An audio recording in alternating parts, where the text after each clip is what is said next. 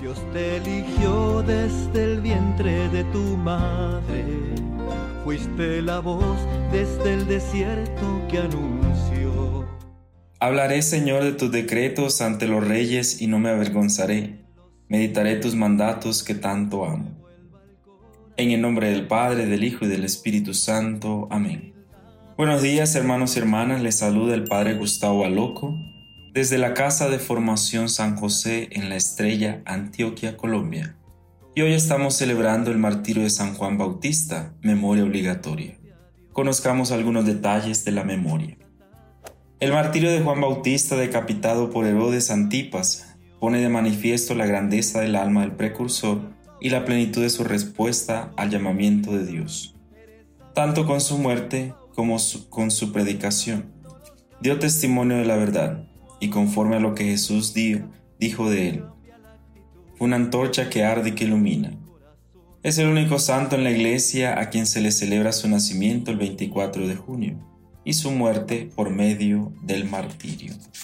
El Evangelio que nos acompaña en esta reflexión es el Evangelio de San Marcos, en el capítulo 6, versículos 17 al 29. En aquel tiempo Herodes había mandado prender a Juan y lo había metido en la cárcel encadenado. El motivo era que Herodes se había casado con Herodías, mujer de su hermano Filipo, y Juan le decía que no le era lícito tener la mujer de su hermano. Herodías aborrecía a Juan y quería quitarlo de en medio. No acababa de conseguirlo porque Herodes respetaba a Juan, sabiendo que era un hombre honrado y santo, y lo defendía. Cuando lo escuchaba quedaba desconcertado y lo escuchaba con gusto. La ocasión llegó cuando Herodes por su cumpleaños dio un banquete a sus magnates, a sus oficiales y a la gente principal de Galilea. La hija de Herodías entró y danzó, gustando mucho a Herodes y a los convidados. El rey le dijo a la joven, pídeme lo que quieras, que te lo doy.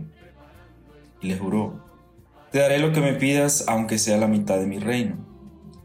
Ella salió a preguntarle a su madre, ¿qué le pido? La madre le contestó, la cabeza de Juan el Bautista. Entró ella enseguida a toda prisa, se acercó al rey y le pidió, quiero ahora mismo que me des en una bandeja la cabeza de Juan el Bautista.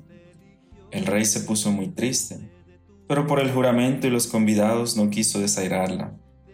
Enseguida le mandó a un verdugo que trajese la cabeza de Juan fue, lo decapitó en la cárcel, trajo la cabeza en una bandeja y se la entregó a la joven. La joven se la entregó a su madre. Al enterarse sus discípulos, fueron a recoger el cadáver y lo enterraron. Palabra del Señor. Gloria a ti, Señor Jesús.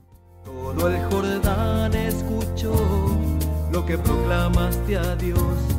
No soy digno de desatar las correas de las sandalias al Señor.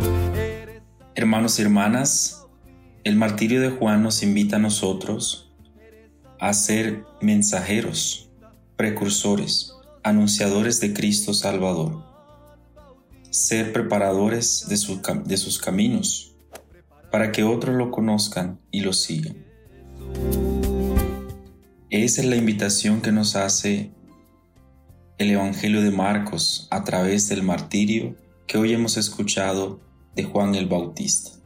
Tenemos que ser hombres y mujeres dispuestos a anunciar y proclamar la palabra de Dios.